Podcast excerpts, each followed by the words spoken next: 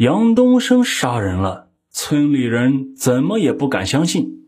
杨东升为什么会走上这条不归之路呢？他交代的答案非常简单：为了弄钱花。在村里人的印象中，杨东升的确不是很富裕，但也没穷到要去抢钱的地步。不久前他才卖了苹果，至少也有四五千块的收入，至于去杀人越货吗？杨东升文化不高，个性又比较封闭，想问题常常钻牛角尖。杨东升交代自己家里穷困，虽然他曾跑过运输，也养过猪，勉强盖起了房子，但看到身边的人经济越来越好，感觉日子艰难的他，就想到了盗窃。二零一零年秋天，他曾经在李总理的收粮点上卖过玉米，当时发现李很有钱，于是他心里就萌出了一个歪念头，瞅机会到这里来弄点钱。他不断琢磨作案手段和步骤，为此还专门到李家门前踩过点。十一月初，他将家里的农活基本料理完毕，媳妇儿已经一再催促他外出打工挣钱，而外出打工一时又找不到合适的去处。他再次想起了马连镇上收粮的老板，想起了掩藏在他心里已久的那个发财梦。十一月四日晚上，村上有家人办丧事，找了乐班唱大戏，加上放电影，一向寂静的农村难得一夜热闹。杨东升在家里看了一会儿电视，心里惦记着他的计划。他觉得时机到了，装上早就准备好的手套，悄悄揣了一把菜刀，随后给媳妇撒了个谎，说出去转转，就走出了家门。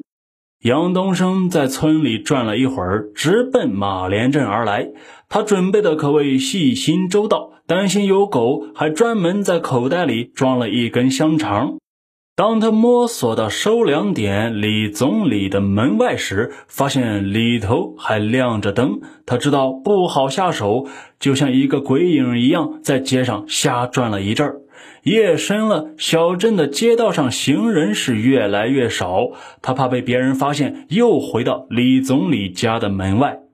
这时，街道上一阵喧嚣，二三十米外的一家木材市场开来了一辆满载木材的汽车。杨东升赶紧隐身在门口外边玉米塔的阴影之下。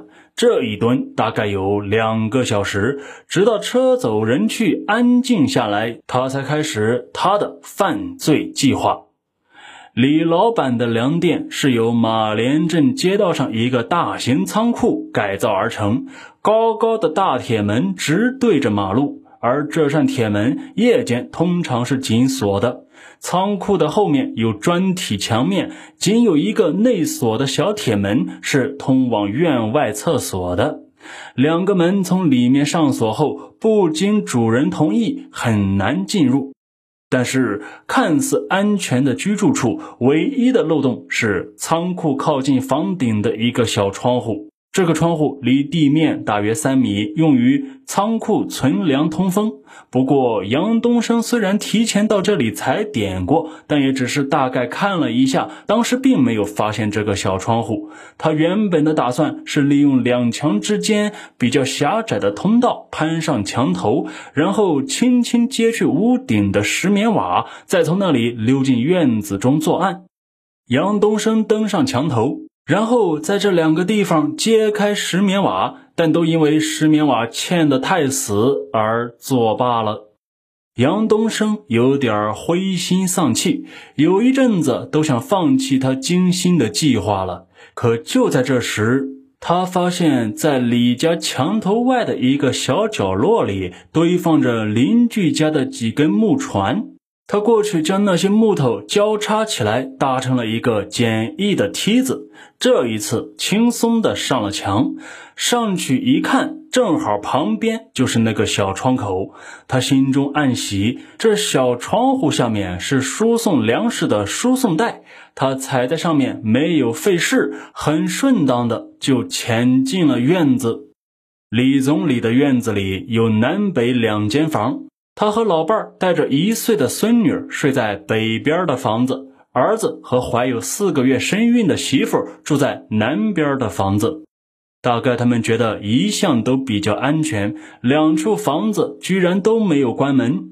杨东升进入院子，蹑手蹑脚四下查看，他想寻找李老板房前的保险柜儿，或者趁他们睡死，在屋子里找他需要的现款或者存折之类的东西。杨东升刚刚走到北边房子的门口，正探头探脑地朝里面张望，忽然传来一阵啼哭。原来是李老板的孙女儿醒了。屋里的灯一下子拉着了，一道亮光从里面射了出来。杨东升赶紧躲在一边，慢慢的退到南边房子的门外，就在窗外的矮墙下蹲着。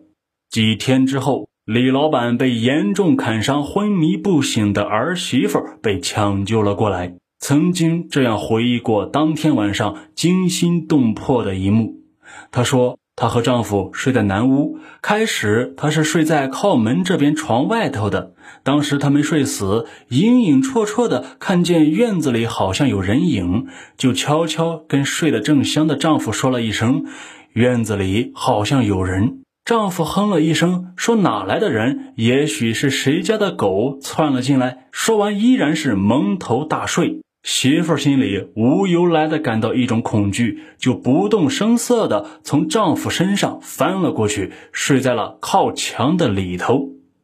杨东升这时又开始向北边屋子摸索过去，但是他没料到李总理这时刚好醒着，他听到院子里有人轻轻走动，忍不住问了一声：“是谁在院子里？”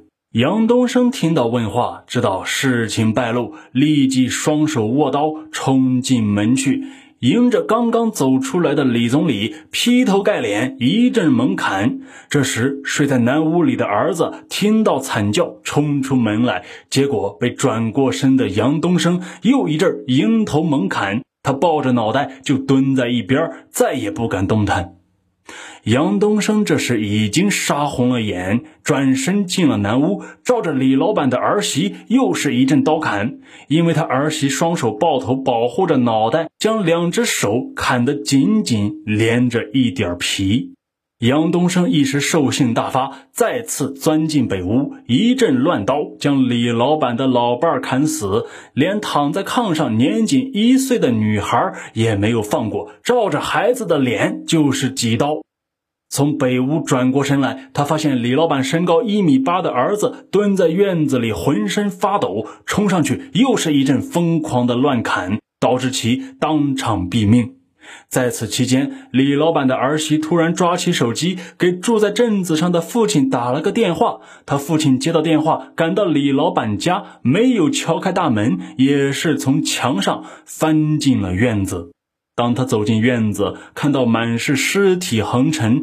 鲜血满院流淌，一副惨不忍睹的景象。这时的杨东升已经从后院翻墙逃离了现场。身负血案的他回家后，立即将那把杀人的刀扔进了后院的尿池，然后又将沾有血迹的衣服烧了。接着就逃到西安，在北郊一处私人旅社，每晚花五块钱住了三天。后来，杨东升感到他这样忽然离去会引来别人的怀疑，于是又赶紧跑回了家，正好落入了警方的天罗地网。二零一一年九月四日十一点二十分，被冠之以前线灭门案的杨东升涉嫌抢劫、故意杀人一案，在咸阳市中级人民法院公开审理。面对公诉人的指控，杨东升点头承认。在最后陈述中，杨东升称自己无经济实力赔偿受害人，希望法院从重判决，判处自己死刑。而他的这个愿望一定会实现的。